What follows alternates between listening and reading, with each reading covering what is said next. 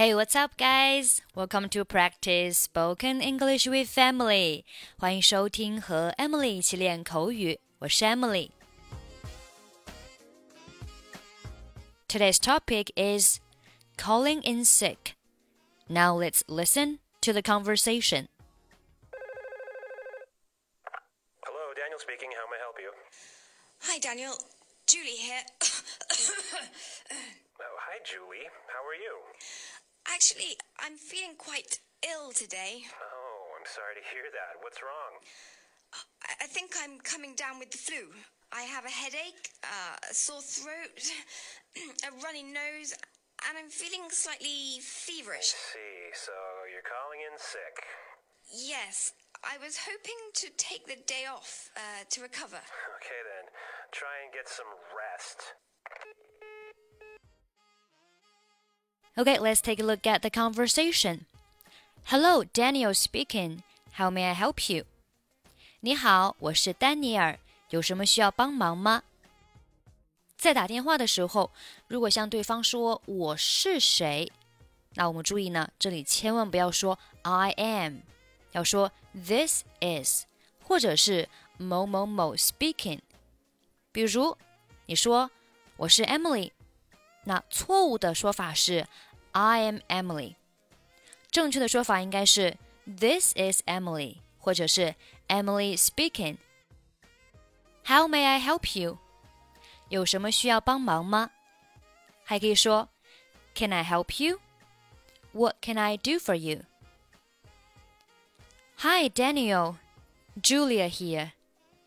你好，丹尼尔，我是 Julie。那这里呢，它的介绍就很简单了，直接说人名 Julia。Hi, Julia. How are you? 你好，Julie。你好吗？How are you? 用来打招呼，也可以说 How are you doing? Actually, I'm feeling quite ill today. 实际上，我今天感觉很不舒服。Quite ill 表示非常不舒服或者病得很严重，还可以说 very sick。I'm feeling very sick。那 quite ill 和 very sick 有什么区别呢？其实意思都是一样的，但是在英式口语当中会经常用 quite ill，在美式口语当中会经常用 very sick。I'm sorry to hear that. What's wrong? 听到这，我很难过。你怎么了？ 当对方说他身体不舒服，或者是啊离婚了，或是遭遇一些其他不好的事情，你可以说 I'm sorry to hear that。听到这，我感到很难过。朱莉说：“I think I'm coming down with the flu。”我觉得我得了流感。flu 表示流行性感冒，完整写法是 influenza。influenza 拼写是 i n f l u e n z a。influenza。come down with 表示染上什么什么疾病。比如说，Jane's daughter has come down with measles。Jane 的女儿得了麻疹。再比如说 ，He must have come down with a serious cold, for he's got a sore throat. 他一定是感冒了，因为他的嗓子是哑的。好，我们继续往下看。Julie 说：“I have a headache。”我头痛。Headache 名词表示头痛。那如果是我头痛的很厉害，应该怎么表达呢？I have a bad headache，或者是 I have a terrible headache。